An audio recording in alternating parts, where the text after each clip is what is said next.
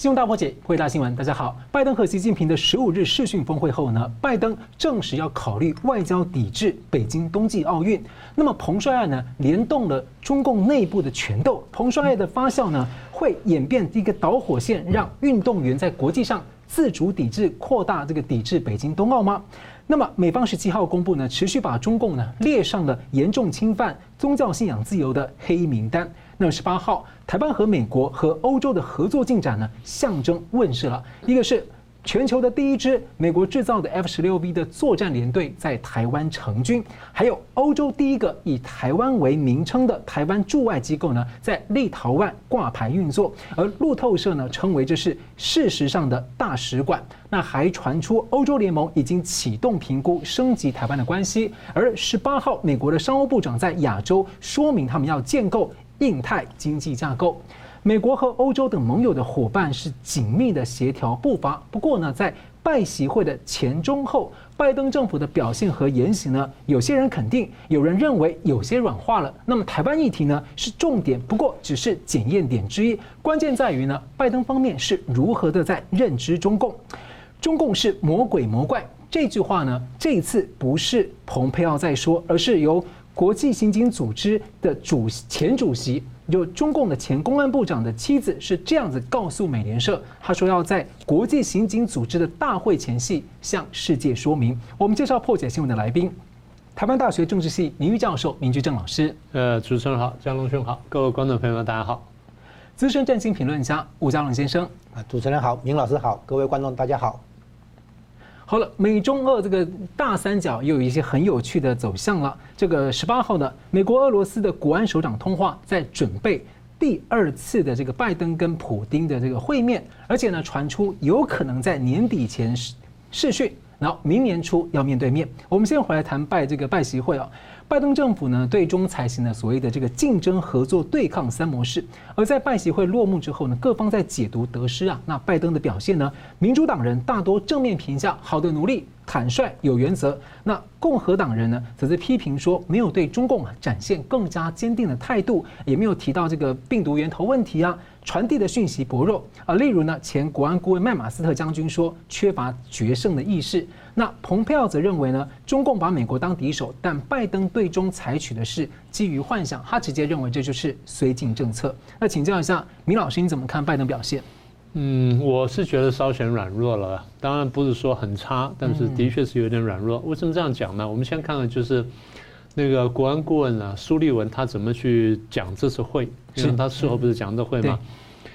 他当然先说了这个会为什么开，然后他的战略背景等等。然后第二呢，他说我们不是你刚刚不是讲说合作、这个竞争跟对抗三个部分吗？美国一直是避谈对抗，美国呢都强调合作，但是说我们还是有竞争。那激竞争还不是一般的竞争，是激烈竞争。所以他把这个这次会议呢，把拜习会呢描绘成为激烈竞争跟激烈外交的一部分。是。呃，可能说的好了一点点，其实我觉得还不够激烈，应该再更激烈一些。他们特别强调了合作的部分，当第一个是气候变迁，那你是担心全球暖化，担心碳碳排放，所以希望说中共能够合作什么等等。呃，对了，他提到这东西，然后讲说这个又是一个决定性的行动的时代，否则就来不及了。好，这第一个。第二，谈的合作的部分呢，我看他们的原文，他提到说这个核不扩散。他比如说，我们跟这个伊朗啊这个问题，就就要注意核不扩散问题，然后再就是过去朝鲜的问题，就北韩的问题等等。所以他们讲了一些甜话，讲一些好话。但是这个呃，苏瑞又说呢，拜登很清楚的跟中共讲说，你的行为呢，有些地方可能会破坏稳定。那为什么这样讲呢？那么因为你有很多事情呢，挑战了我们大家认为的以国际规则为基础的国际秩序。所以我们必须呢，在为了这个事情呢，变不要变得更加恶化起见，我们也有办法管理战略风险。所以怎么管理战略风险呢？我们设一些护栏，设一些尝试性的护栏，确保说我们竞争就竞争，不要陷入冲突，也就不陷入对抗。所以讲是讲合作、竞争跟对抗，但偏偏讲说我们不要去对抗，不要去对抗。那么这点我觉得在气势上就比较弱，因为所以我想追问一个尝试性护栏，意思是不是有人在违反常识啊？是，他就是这意思啊，就是说这个咱们护栏的 guardrail 就要摆在这里了，你你心里就知道，我们就不要跨过去。嗯，你常常没事就跨过去跨过去，所以你你违反了尝试嘛，这是他的意思啊。那他说现在拜登在这周会议当中呢，又特别讲说，呃，我们。跟习近平说，呃，美国人民呢会迎接挑战，然后以的能够去呃捍卫我们的利益跟捍卫我们价值观的这种方式呢，来塑造二十一世纪。这话我如果没记错的话呢，他们在这个今年三月三号发那个叫做国安的那个战略的那草案的时候呢，那个叫初稿的时候呢，就已经是是这样讲了。这话讲的倒是不错，那问题是你你后面怎么具体去做？然后你的具体问题呢？你怎么去步步配合？好，再来还是讲说，呃，拜登说他会呃明确的表示说，我会跟盟友、跟伙伴、跟分享共同价值观的国家跟人呢一起努力来实现个愿景。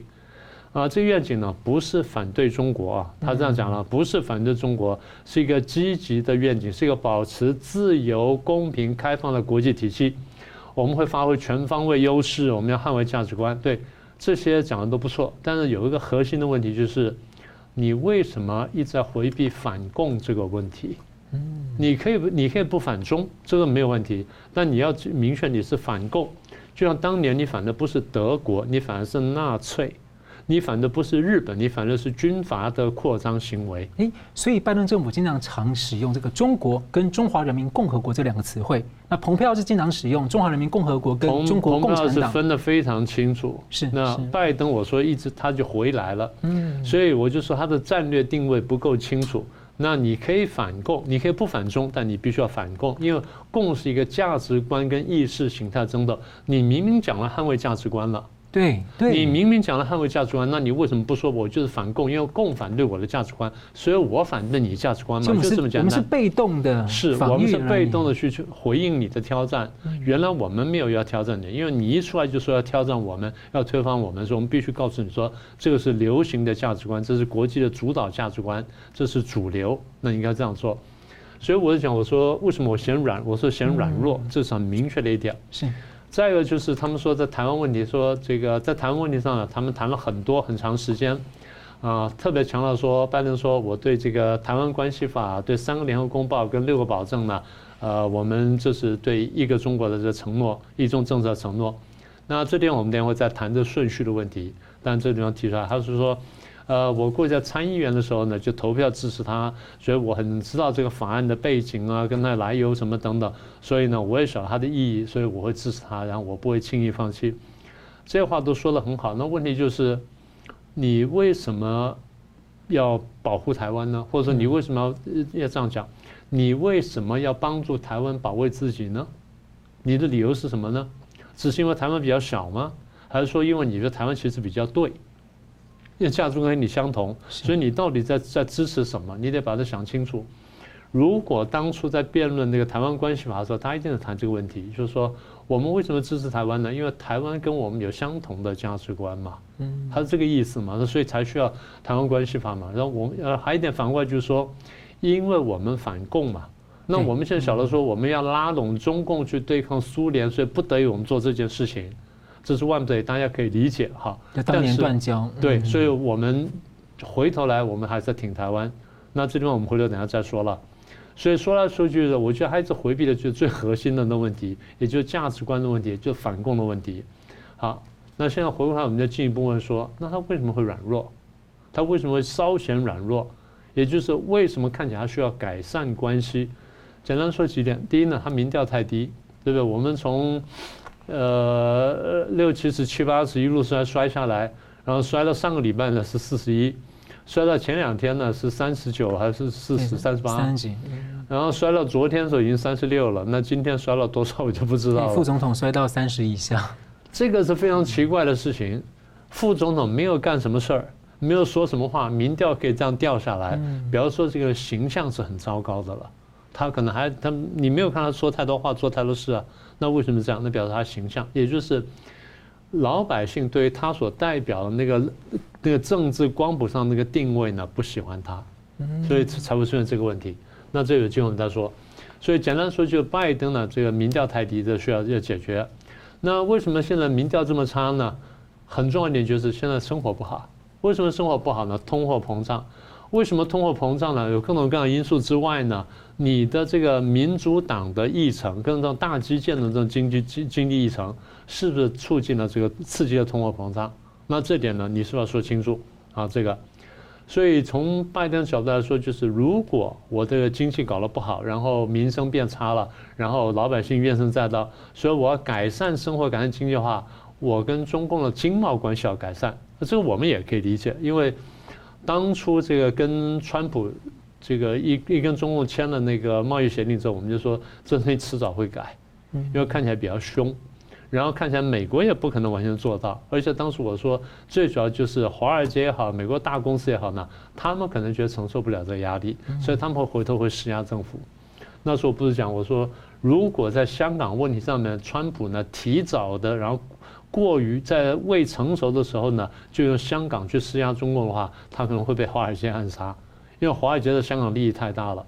所以逻辑就是在当中共来求你的时候，你再回去干点什么事是可以，但你主动拿出去打的话呢，那可能在华尔街大公司什么他都有不服气。所以回头意思就是说，拜登认识到我跟中共之间的经贸关系，即便就是呃我这个逆差很大。但这个经贸关系对我来说相当重要，否则会刺激我的通膨。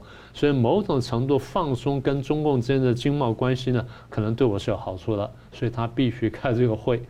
再一个就是武汉肺炎这个疫情好像又在起来了。那如果说你不好应对，经济再差的话，那你可能就就很糟糕了。所以这样就是说呢，最后回到我刚刚讲的话题，就是经贸关系一定会改善。但是改善到什么程度，改善多快，什么等等，那个还还要再谈，所以那个会在谈判。但是现在看起来就是我们必须打底，所以双方呢，这个一团和气，开个会，然后该吵的吵一吵，该表态的表态完了，对内部都有了交代了，然后我们下一步再来，我们看看怎么去谈这经贸关系。我觉得还是做一个这么一个铺垫作用。是。好了，目前呢，对拜登的一些批评啊，有一些观点呢是在说，他认为他逐渐流失一些川普在对抗中共累积下的这个政治遗产。而例如呢，呃，美国商务部最近要松绑中国太阳能产业的进口关税，也暂停调查这个中国产业洗产地的问题，这直接就很大冲击了美国和太阳能啊的，呃，对不起，美国和台湾的太阳能产业。那这个呢，当然是跟他主张绿色能源的这个加速有关了哈。那呃，同另外一方面呢，拜登政府也在筹建新的印太经济架构。那在拜习会上，其实拜登也提出要中方履行第一阶段的贸易协议承诺，强调这很重要。不过中方有不同的看法。那会后，新华社中共方面说，北京同意为美国的工商界人士实施所谓的升级版的快捷通道。那究竟是开放或慈禧啊？大家也会有很多想象。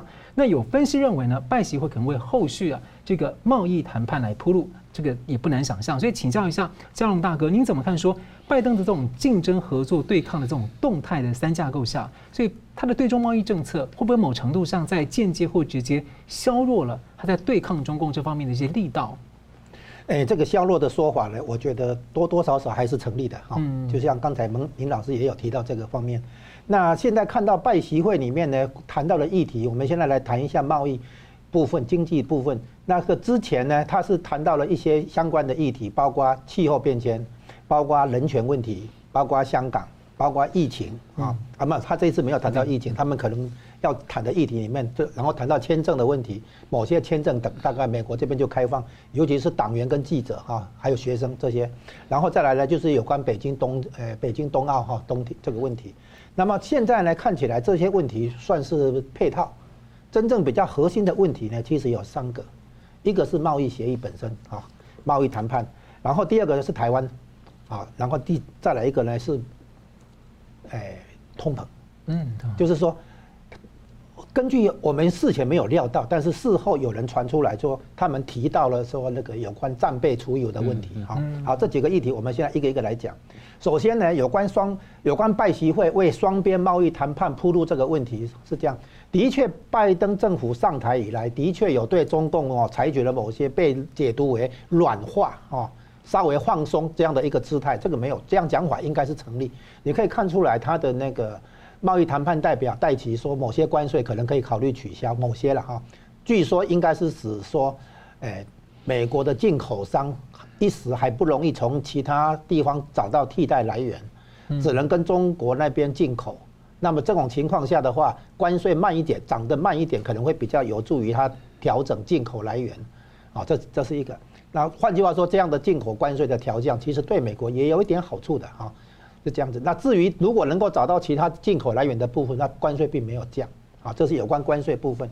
然后呢，另外这个你可以看出来，拜登在那个释放孟晚舟方面啊，等于是对北京有善意啊。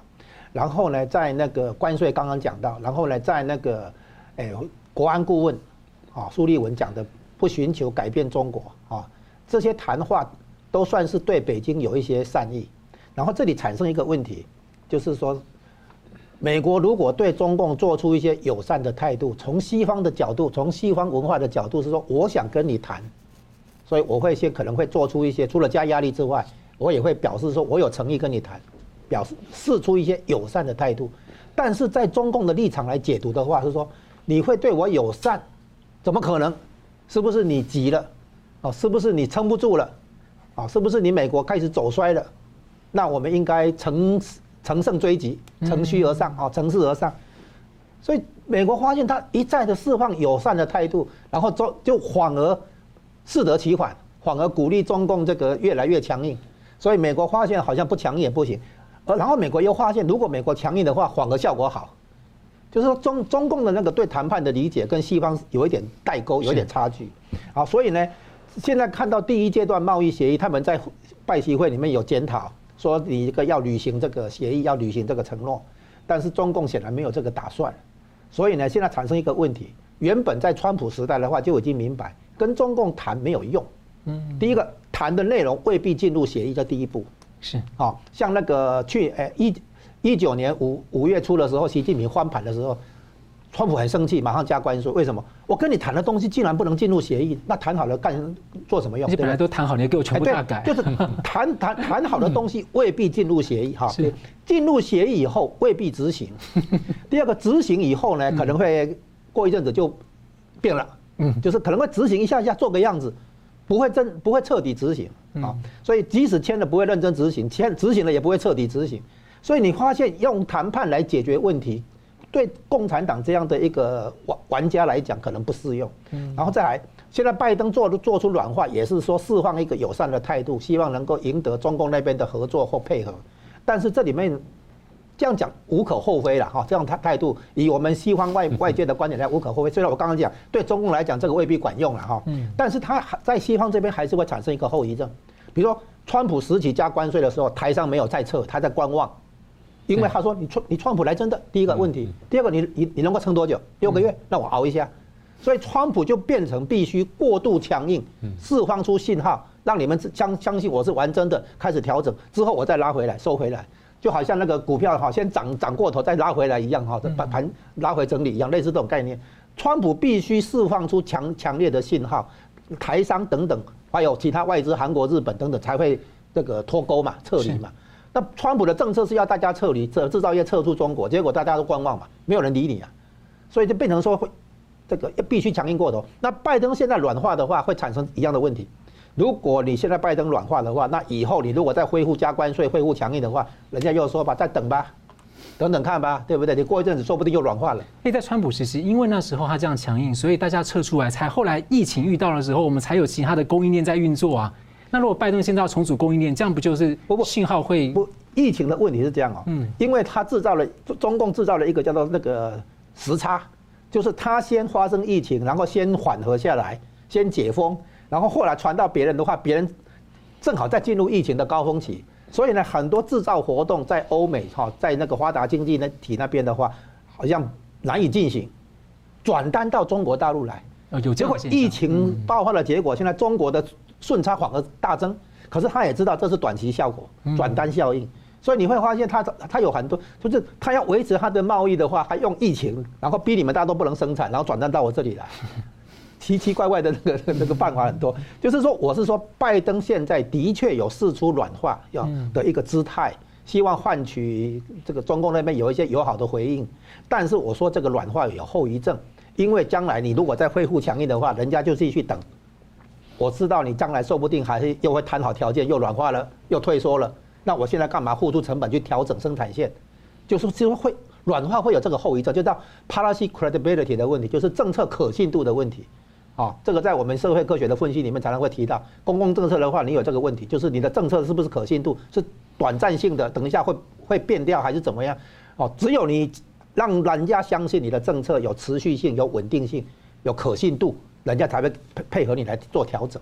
所以它这个软化的话是有好有有坏了。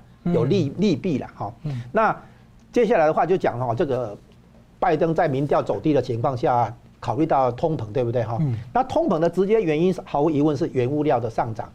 原物料上涨有两个原因，这里必须再花一点时间来讲讲解一下，这个问题很重要，就是那个原来是疫情造成农场、矿场生产线的活群聚活动不方便嘛哈，所以呢影响到造成供应缺口嘛哈，然后呢。现在问题是哈，还有一件事情也造成原物料的那个飙高，就是今年拜登上来以后，今年上半年的时候通过的那个经济刺激方案，那个经济刺激方案跟以前的量化宽松有什么不同？它是直接把货币打入实体经济，那以前的量化宽松没有这样，以前的量化宽松哈是大量的资金其实堆积在金融部门，变成超额准备金而已，并没有进入实体经济去流通，所以没有通膨。有量化宽松，没有通膨，是这样来的。现在是用透过财政刺激，不是货币刺激了。财政刺激的结果，透过基础建设方案什么什么的，把资金资金打入实体经济，这下子原物料马上跳起来。嗯，所以现在拜登用原物料涨价，用那个要降低油价，转移焦点，掩盖他的财政刺激方案，让这个原物料这个涨价来背锅。其实是拜登的那个财政刺激方案直接，你去看去看数据，让原物料飙的是这个原因。可是呢？其实本来是疫情造成的，然后现在他降关税的话，产生一个效果，是不是可以跟中共那边让中共不要再释放新的病毒？我跟你我示好，因为现在发现疫情搞起来，大家也也很头头疼，大家也是人仰马翻的，不如我对你示好，让你没有动机再去释放新的病毒，我们再来谋谋求疫情缓和之后的那个经济的那个复苏。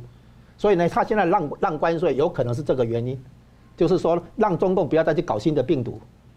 等于是说，在病毒这件事情上面哈，我们大家太累了，玩得太累了，所以呢，你可不可以不要再搞了？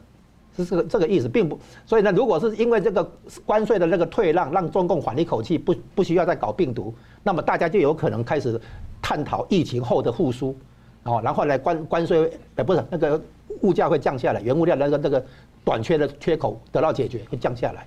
所以对拜登来讲，那个启动那个战备储油啊。其实这个降低油价这件事情，其实是掩盖他的财政刺激方案造成原物料的飙涨这个这件事情。嗯，中共跟病毒的关系当然是讲不清楚。就是他们在谈会议的时候谈讨论到战备储油的释放这个问题嘛，然后好像油价是一个重要因素嘛，对不对？油价涨的确，油价涨过八十美元是个重要因素，但是呢，其实财政刺激方案才是一个很重要的因素。是，好，我们休息一下，我们继续回来谈这个拜登在拜习会上关于还有拜习会之后关于台湾的谈话，那是怎么解读？还有呢，有专家说啊，在当场的时候，他认为习近平呢可能是坐立不安。为什么？我们休息一下，马上回来。欢迎回到新闻大破解。太天真啊，越来呢越来越是西方政治的一个关键字。这个德国的总理梅克尔十七号表示啊，一开始和中国的合作上是太天真了。那不过呢，他也不赞成要跟中国整个脱钩。那英国的前首相布莱尔啊，十八号表示，中共强势独断呢，没有人完全知道他到底想要干嘛，是寻求发展自己的国家呢，或者要寻求要达到超越西方的一个至高地位。澳洲前总理艾伯特今年表态啊，西方的一厢情愿错信了中共，他很后悔跟中共签的贸易协定，呼吁世界要觉醒。他现在就一直在四处奔走，鼓励大家呢要阻止中共进犯台湾。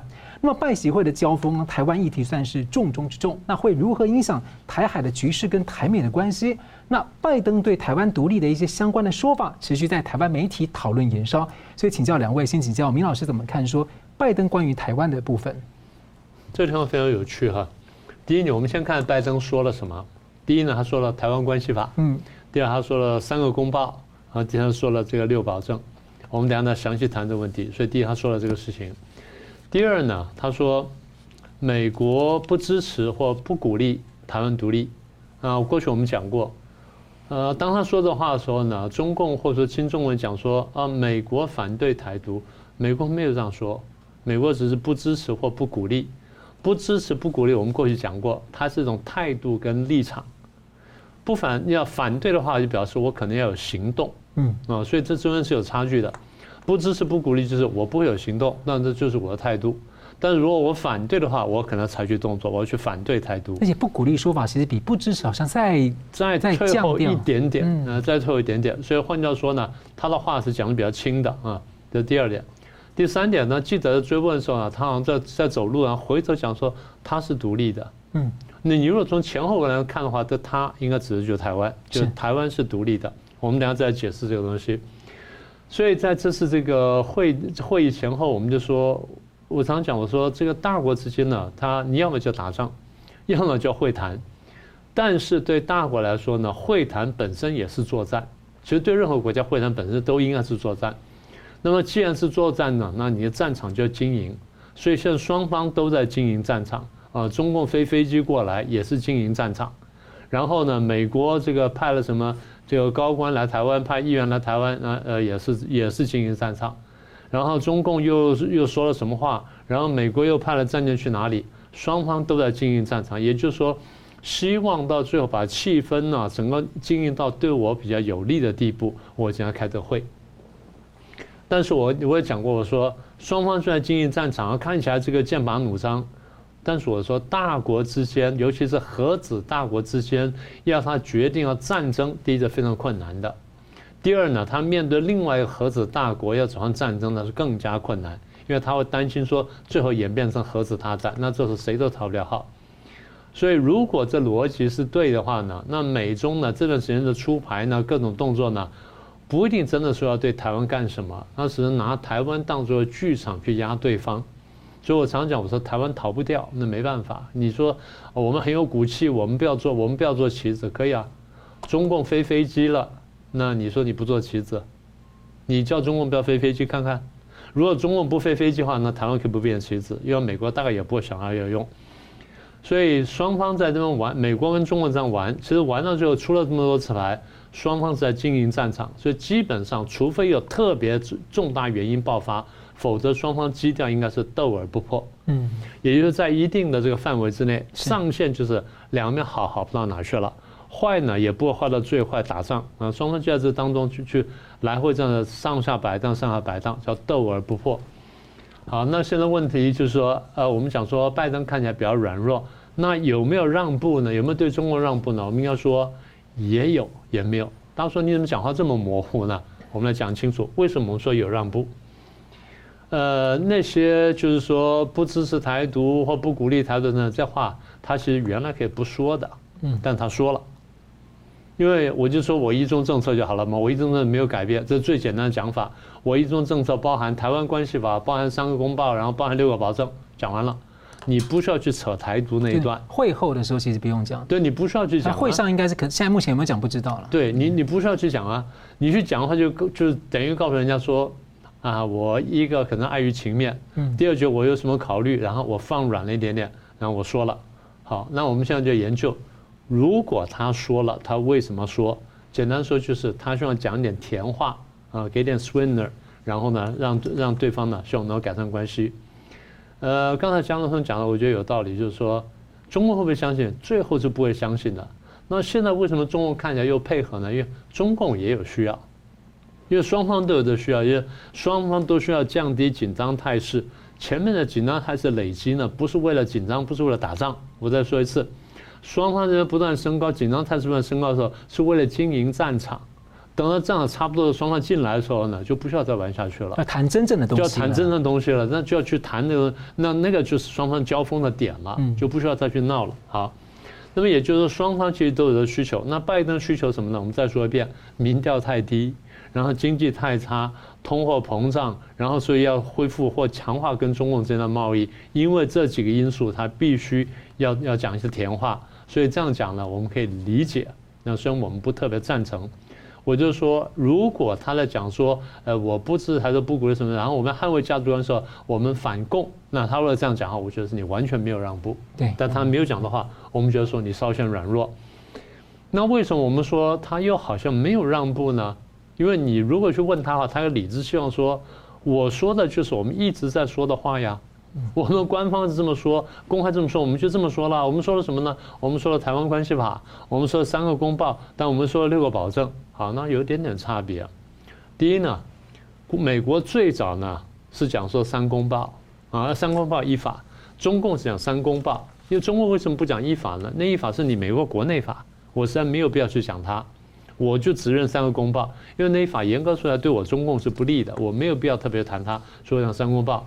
美国呢，即回应也好，或主动也好，他说三公报依法，这么讲已经讲了几十年了。但最近你看到美国讲三公报一法，再加六保证，六保证跑出来了。六保证最早如果没记错，应该是蓬佩奥时候讲的。嗯。然后后来这个拜登上台之后，他开头一段没有讲，后来呢慢慢讲出来了。好，当他说出来这事情的时候，表示说。我的我叫做一中政策，但我一中政策加了越来越多东西，我味精进去了，胡椒粉进去了，五香粉进去，五香粉进去，然后芭蕉进去，花椒进去，都进去，我还叫一中政策，但东西越来越多，好，那中共就开始恼火了。所以中共去年就有人在讲说，我们要提防美国一中政策空心化，呵，这话是有道理的。好，那么也就是说，美国它的确是有在改变的东西，但我上次讲过。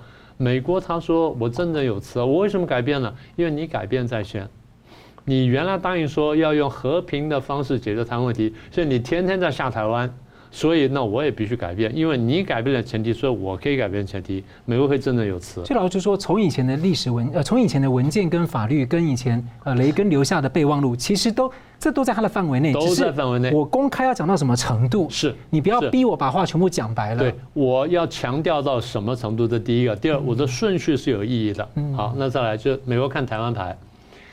呃，美国怎么看台湾牌呢？中共在意的东西就是好牌啊，我打下去你在意，那这就好牌。台湾牌呢，你在意，那就好牌，那要打下去。好，那台湾牌要怎么打？我先说台独牌。美中共常讲说啊，美国在支持台独，美国没有，美国真的只是支持台湾，美国没有支持台独，所以美国很清楚，台独牌是我可以挥舞，不可以真打的。台独牌一摊下去之后呢，一翻两瞪眼，要么就打仗，要么就台湾独立。那我是冒着台湾独立的风险吗？没有必要。而且就是如果这张牌这么好用的话，我打下去就没有了。嗯，所以对美国来说，这牌是绝对不能打掉的。我只能不时拿来挥舞，挥舞的目的什么呢？逼你中共守规矩，嗯，我只是要做这件事情，所以你不乖的时候我就逼一下，不乖的时候就逼一下。我提醒你，我有牌在这儿，但我打不打看你的表现。你表现好，我就不打下去；你表现不好，我可能真打哦，挥个两下，哎，拿起来，这个叫这个效，这个时候这个牌效用最大。是，所以这样大家听懂了，因为台湾牌太好用，所以美国不会轻易放弃。什么不会轻易放弃？我们得做两边的解读。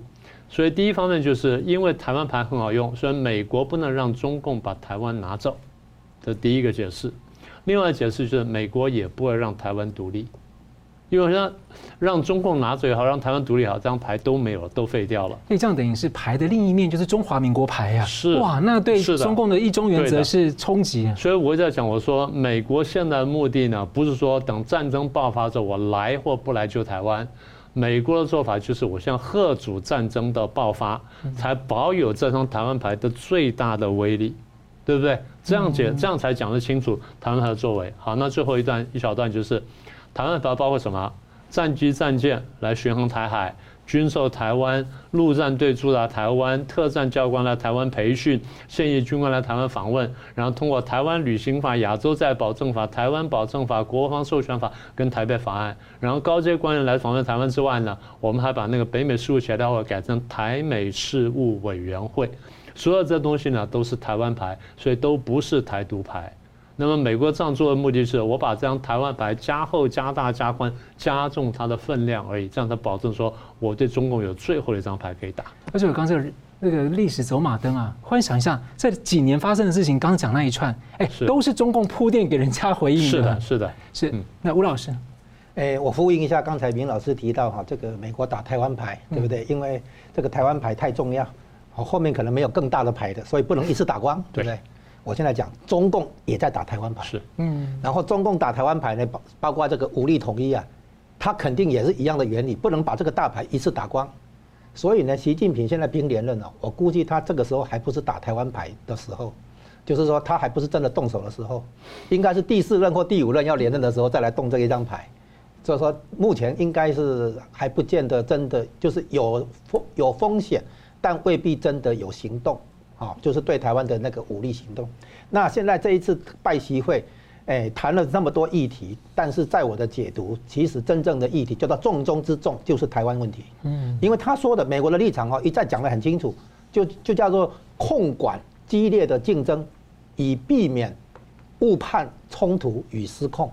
什么地方有冲突失控？就台湾嘛，或或者加南海进来嘛，就这个这个地方。那么，所以拜习会的成功，我把它解释为美国想要追求的成功是定点拆弹，就是在台海这边的那个军事冲突的风险把它拿掉。就这一点来讲，这一次拜习会有成功，这个目的有达到。就是说，拜登等于是做球给习近平。为什么？你看看他的时机选择，他在六中全会之后来开这个拜习会。然后呢，中共为了配合这个时间点，也许是，也许不是啊，但反正看起来就是有这个样子，把那个第三份历史决议还有这个这个这这些内容，嗯，延到拜习会之后才来公布出来，延了五天，这史无前例哈。所以你可以看出来，这个习近平在开六中全会的时候，心中已经知道接下来没几天哈就要跟这个拜登来一个视讯高峰会啊，然后那个时候又推出这个正式的那个决议文啊。所以行程都配的配得好好的，拜登的确这一次有做球给他，所以习近平很高兴的说老朋友，然后拜登说嗯不是哈，就是说你可以看出来他们的交锋里面哈，就是美国透过拜习会，在台湾这个方面的那个军事冲突的风险把它拆解，我把它称为定点拆弹在台湾这边，那么在中共那边大陆那边的话怎么样呢？因为美国等于是做球给习近平，等于是在帮习近平加持啊，就是说让习近平在党内斗争能够稳住。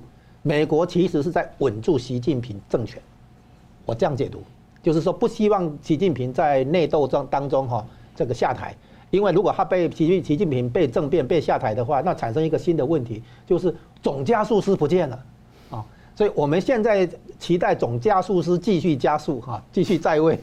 如果他真的被换掉的话，大家缓个头痛。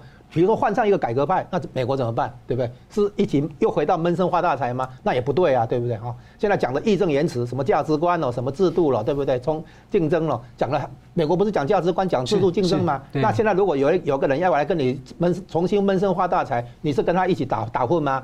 好像也说不通，对不对？所以从美国的立场来讲，稳住习近平政权是这一次拜习会那个做球给习近平，可能要达成的另外一个效果。好，我把它称为这个，它是围而不攻，持续加压这个大战略之下的一个部分，就是要自继续对中共加压力，来促成它的内部的分裂，加速它的内斗。美国一定要起，美国真正的真正要改变中国的办法，已经不是透过经济，而是透过它的那个内斗。只有中共的内斗，才有可能真的把中共拖下来。好。那所以呢，拜习会目前看起来，诶，稳住习近平，说不定让习近平跟党内，因为这一次六中全会看看下来，习近平真的有问题啊。虽然他表面上好像还还是稳住了，对不对？但但是实实际上哈，这个背后的问题很大，反习势力没有我们看的那么那么弱，所以习近平其实在党内是有有有碰到一些麻烦。那习近那个美国把他把习近平撑住的话，可能对于美国与中共之间的关系来讲，可能还是比较好处理的一个局面啊。然后呢，现在我们看出来，这个目前整个西方世界看待中共有一个问题，就是全球化之下把中共吸纳吸收进国际资本主义体系。现在发现要脱钩，对不对哈？要缓过来，因为这样再做下去不对。现在发现很多问题，对不对？我把它称为逆全球化。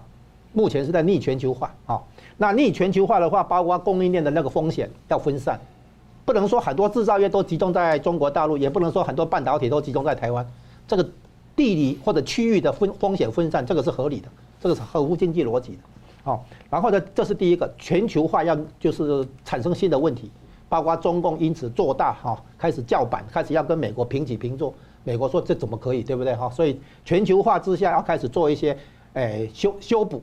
第一个，第二这是第一个问题。第二个问题就是当年的冷战之下，把中共吸收进来哦，所以西方阵营有两个吸收，一个是经济上全球化把中国吸收进来，它的廉价劳动力、它的市场啊能够吸收到国际资本主义体系来。然后第二个吸收就是在对抗苏联的情况下，把中共吸吸收进来。那么这样的情况，当时哈，美国承认中华人民共和国的所谓那个三个公报啦等等那些政治安排，产生的一个产生的问题。那我现在就是要来做两个分割。我们现在看到旁边要讲第一个分割，叫做把中共跟中国人民切切开来，区分开来，这是第一个分割。现在现在你看到的拜登政府在做第二个分割，大概很少人明白明白讲出来，就是把中国跟中华人民共和国区开来。中国这个概念不等于中华人民共和国，那这什么意思？这个意思就是说，把台湾的主权从中华人民共和国抽离出来，所以才会有美美国副国务卿说，联合国那个二七五八号决议案被中共错误解读还使用，然后呢，国务卿居然会讲要帮助台湾加入联合国体系，这个意思什么意思呢？就是说，在联合国里面没有人代表台湾。因为中华人民共和国不足以代表台湾，它代表的是中国大陆那边的中国，所以你现在看出来的是，美国在推动的东西，你也不能说这个叫做一中一台，有点像，实质上有点像。中共解读为说，美国现在就像明老师刚才讲，一个中国政策空心化哈，是逐渐的走向实际上的一中一台。但是在美国的话，从概念上来讲，它是中国这个概念不再完全由中华人民共和国来唯一代表，是这个概念在修正。啊，所以这个当年是把中共吸收进来到国际体系里面，要对抗苏联，再来制约苏联，结果付出的代价就是吸把台湾的主权好像模糊掉了。现在美国要把台湾的主权从中华人民共和国底下抽离出来，所以一定要区隔一个概念，就是中国这个概念跟中华人民共和国这个概念不能自动对等，就像中共跟中国人民不能自动对等一样。这这个概念很重要，这两个分割很重要啊。我再强调一次，第一个分割是把中共跟中国人民分开来，第二个分割是把中国跟中华人民共和国这个政治实体分开来。中国这个概念比较大啊，然后这样的概念之下，你去看那个有关拜登政府对于台湾独立的解释哈，变成说，美国的确原来有所谓的不支持台独，这个的确是有官方的文件，这是尼克森跟周恩来会谈的时候，上海会谈的时候就已经讲了，啊，我之前在这个节目也有提过，可是呢，这个也有个解释。就是说，海峡西边中国大陆只有一个中国，哎，这也是一个中国政策，看你怎么解释。解释这个是美国的政策，当然解释权在美国嘛，对不对？那另外一个问题，就是美国对于台湾这个实质上的地缘政治的重大利益，包括也是符也是那个日本的安国家安全的问题，美国的国家安全问题都有，他们实际上不可能让出台湾给中共，啊。让中共来，现在中共不是武表面上是要武力统一台湾，其实中共真正在做的是渗透，是从内部演变台湾，对台湾在在做那个红色渗透、红色演变，这个才是他的那个真正对台湾下手的那个办法。哦，他表面上拿出武力要武力统一台湾，其实真正在做的是红色演变台湾。然后这个东西现在美国跟台湾要特别注意到这一种方式的和的得那个和平统一，啊，就是用红色渗透来改变从内部改变台湾。那么现在美国除了刚刚讲了两个分割以外，在台湾这个部分也也要开始来帮助台湾应对红色渗透、红色和平演变，这个才是美国保护台湾的另外一个领域。好，这所以他说他不支持台独，他现在说不鼓励，不鼓励的意思就是说，如果台他强调过程，过程如果是民主自由的情况下，由台湾人民做决定，这拜登的原原话，由台湾人民来做出决定。啊，那美国不是美国这样亲台湾，不是在鼓励台独。他在跟跟中共解释，我们只是让台湾人民自己来做出决定，啊，是这样的说法。是让我想到这个《台湾关系法》的第二条非和平手段要怎么定义哈？红色渗透的部分要怎么算？好，我们休息一下，继续回来谈这个中共的外交部发言人呢，在拜习会后呢，在记者会上说，这个美国的《台湾关系法》呢是非法无效的。那么印太经济架构，就美国的新架构，到底要怎么看？休息一下，马上回来。欢迎回到《新闻大破解》。有人说，在拜习会上呢，做这个习近平呢，当时应该是坐立不安。这句话呢，说的是奥巴马时期的亚太助理国务卿罗素。他说呢，拜登在描述美方一中政策啊，首先提了台湾关系法，才说美中三个公报，还有再提了雷根对谈六保证，而且拜登还强调，当年呢他是投票支持了台湾关系法。那中共外交部发言人赵立坚啊，在会后呢是高调痛批台湾关系法六项保证是所谓的美国国内一些势力炮制出来的非法无效。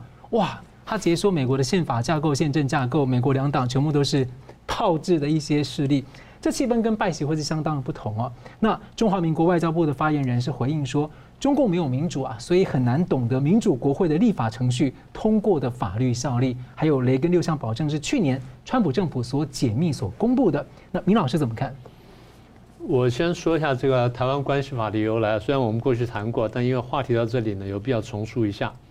一九七八年的时候呢，卡特为了重启要去这个竞选连任，当然失败了。但他想到的办法就是跟中共建交，那跟中共建交就要答应三个条件：断交、废约、撤军。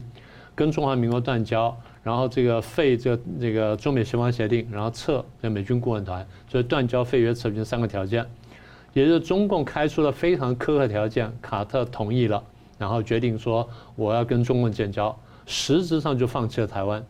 消息传传，美国国会大吃一惊，说这还得了？所以赶快定定了台湾关系法。它有几个目的，不是完全为了保卫台湾哈。第一，保护美国的国际形象；第二，就是保护台湾；第三个就是保卫台湾牌。嗯，就我们刚刚讲的，因为如果我没有台湾牌，我拿什么呢？最后去钳制中共？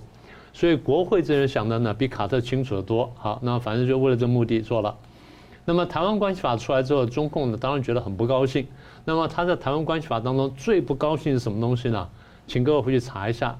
第二条的第二款，它里面这样讲了：，它美国的政策如下。前两幕我不读了，我读第三幕。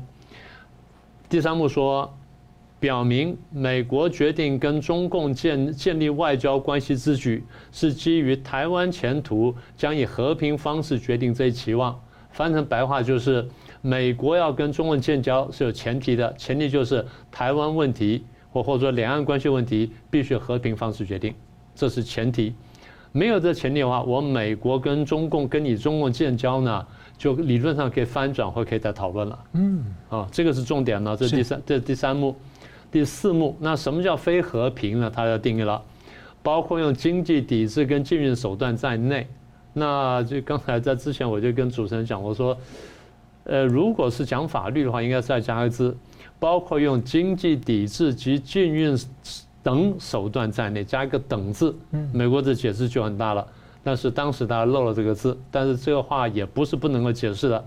所以，如果中共对台湾用经济抵制跟禁运手段都被美国视为非和平，到那一步的时候，美国会考虑说：那我是不是跟你中国还要维持邦交呢？严格说是可以走到这一步的。啊，这是第四幕。第五幕就是美国呢要提供防御性武器给台湾人民。那这是我的国内法。好，第六就是美维持美国的能力，然后可以抵抗任何诉诸武力和其他方式呢，呃，胁迫台湾人民安全跟社会经济自主行动。也就是，不但要维护台湾的人民的安全，也要维护台湾的社会经济制度。嗯，是。最后一点就是维护台湾人民的人权。所以这东西就是等于国会呢，把台湾这张牌又重新拿回来了。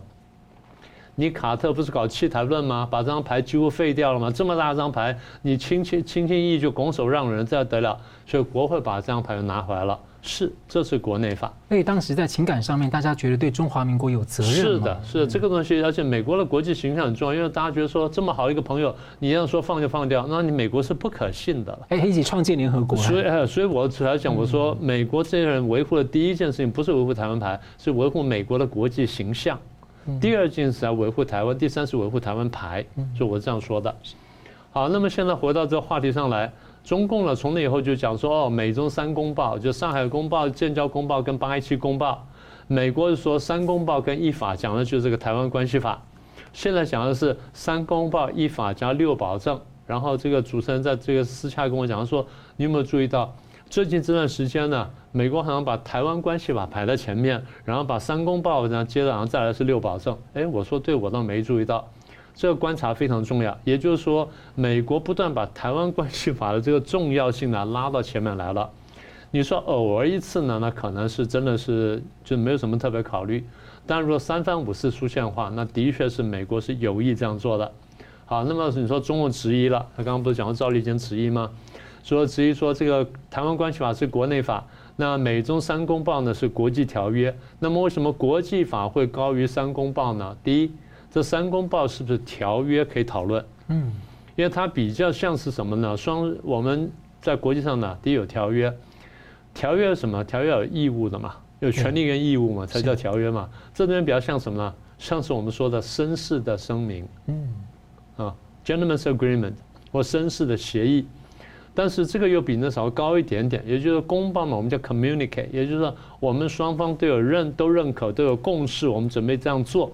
但它有那么强的拘束力呢？其实又没有，因为条约讲说，你如果被打的话，我们经过磋商之后我来帮忙，不来帮忙的话，我就我就是没有遵守条约。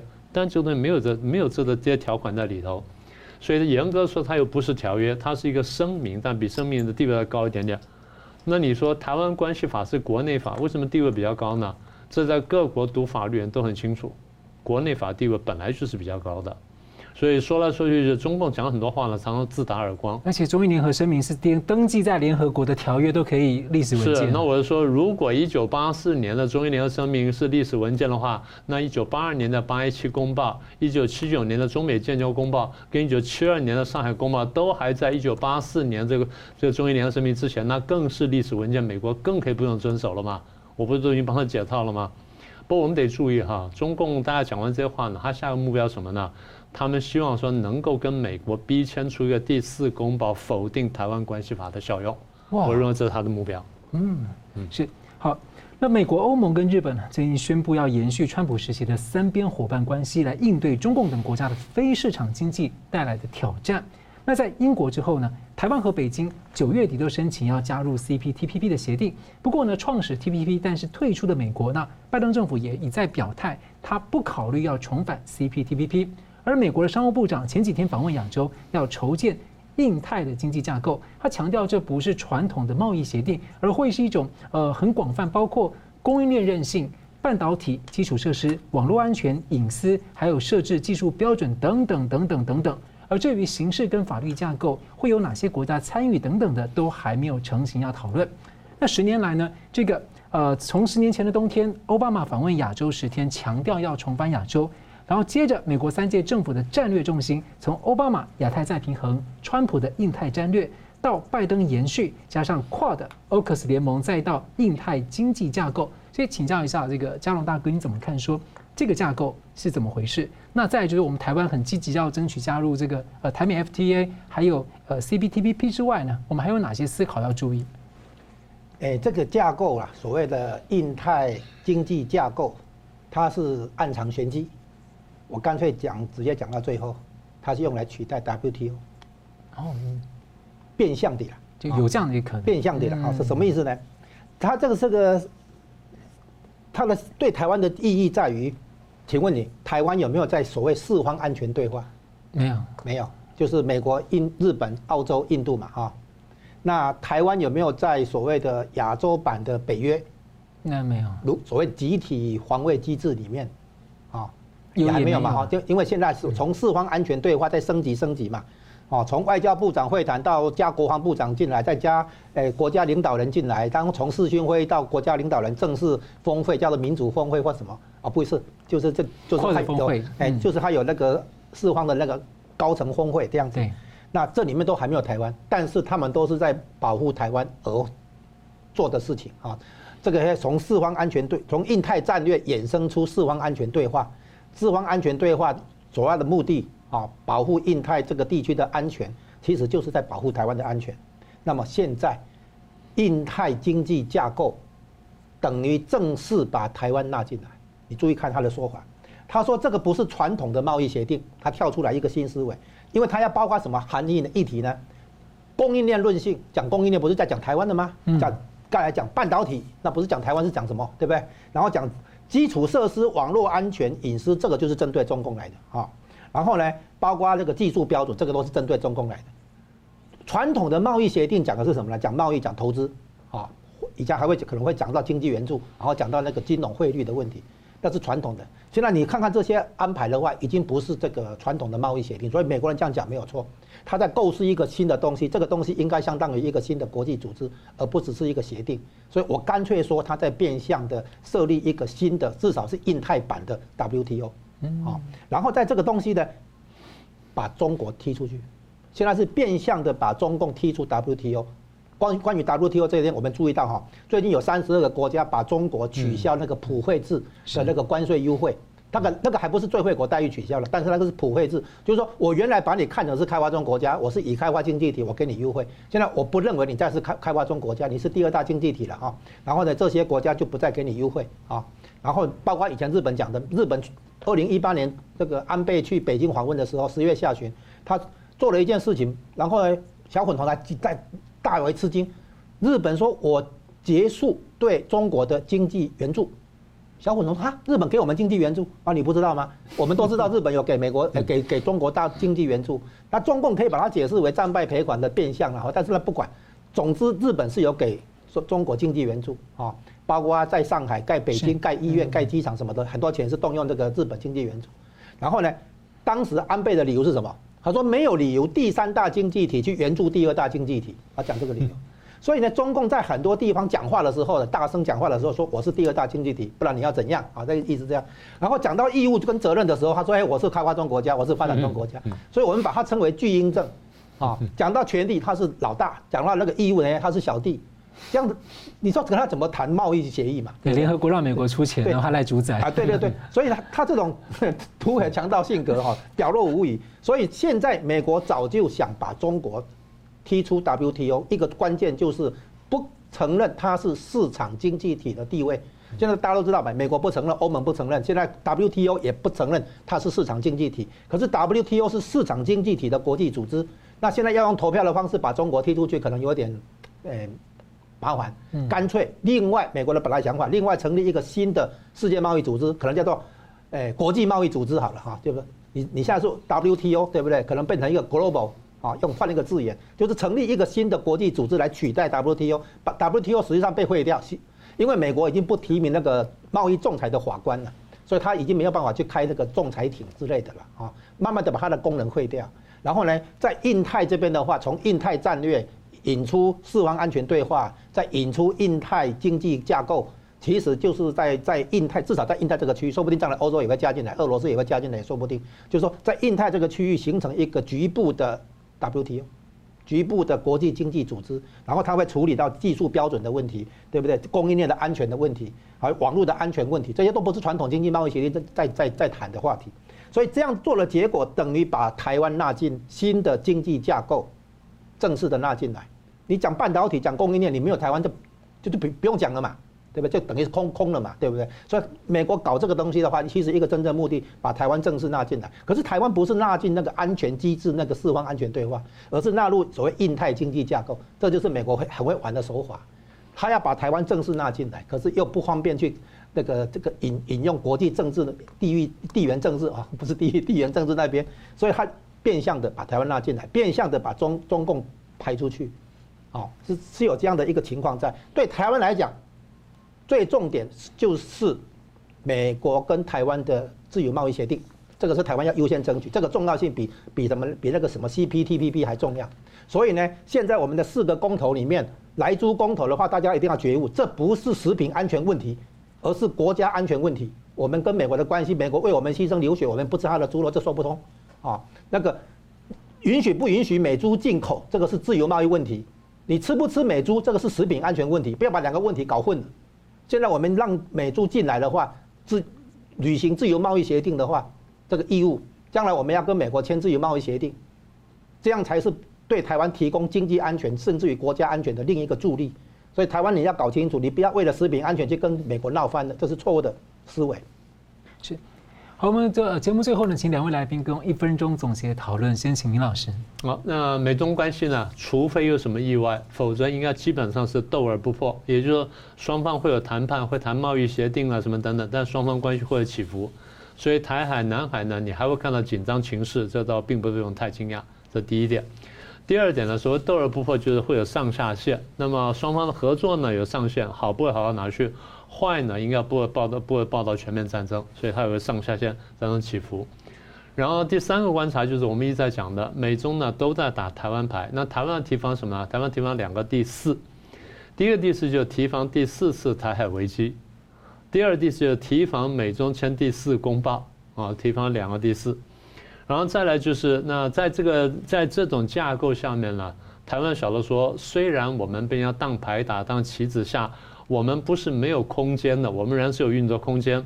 我们的运作空间就是在这个架构上面考虑怎么推进这个国家利益，比如说美台的贸易协定。然后我们要提醒美国，你不能不讲反共，你因为你要谈价值观的问题，所以你可以不反中，但是呢，你必须要反共。那么中共对台湾呢，跟对全球华人呢，从此开始呢会加强统战，就像我们刚刚所说的。所以台湾人也好，全球华人也好，要看懂中共统战，不要被他骗。中共最会用假的民族主义来骗人，大家要想清楚。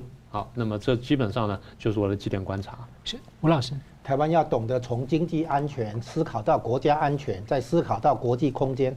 啊，现在美国保护台湾，除了军事上的部署之外，外交上在开始扶持台湾的政治地位等等。啊，包括所谓的要帮助台湾加入联合国体系。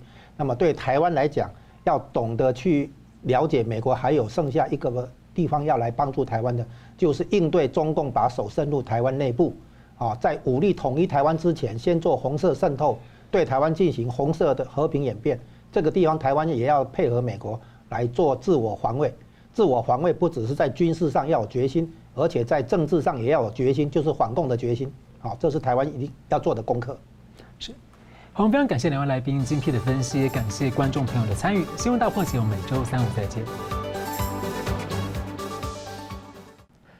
如果您喜欢我们的节目呢，请留言、按赞、订阅、分享，并开启小铃铛。那么，感谢各位呢长期对我们的支持。新闻大破解团队呢将持续为您制作更优质的节目。